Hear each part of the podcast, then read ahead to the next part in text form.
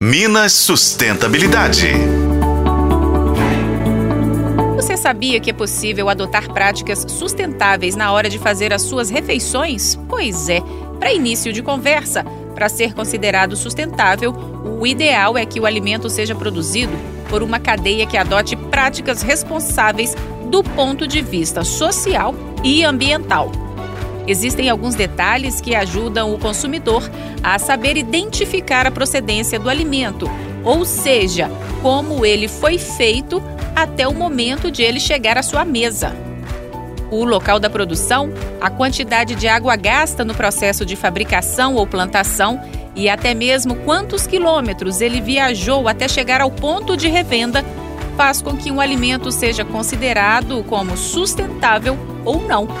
Além disso, é preciso estar atento também à destinação dos resíduos utilizados no processo da sua fabricação.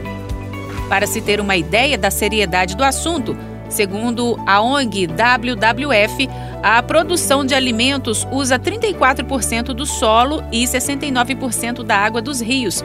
Por isso é tão importante estarmos atentos a como eles são feitos. As informações da produção sustentável estão nos rótulos dos produtos.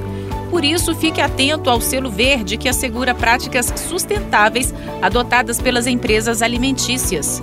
Além disso, hoje, com tantas redes sociais, a comunicação se torna mais abrangente e por isso mesmo a sociedade pode cobrar das empresas mudanças de atitudes para diminuir o impacto ambiental na confecção daquilo que comemos ou bebemos. E outra dica, olha só: na hora de ir ao supermercado, prefira comprar alimentos embalados com material reciclável. Evite levar os que estão em plástico e isopor que levam centenas de anos para se decomporem na natureza. Quando não for possível evitar, envie essas embalagens para locais onde hajam reciclagem. Muitas cidades oferecem coleta seletiva de lixo, como Belo Horizonte mesmo. Prefira os hortifrutis orgânicos, que são livres de agrotóxicos.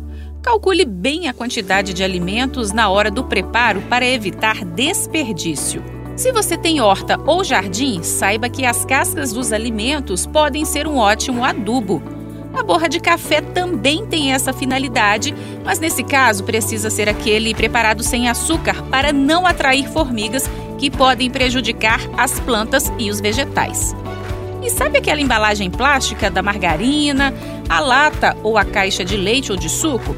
Pois é, podem servir também como vasos de plantas, basta você usar a sua imaginação. Viu como a sustentabilidade também está presente na hora de você se alimentar? Por hoje é só, pessoal. Em breve eu volto falando mais sobre sustentabilidade por aqui. Até a próxima! Para FM O Tempo, Patrícia Sattler.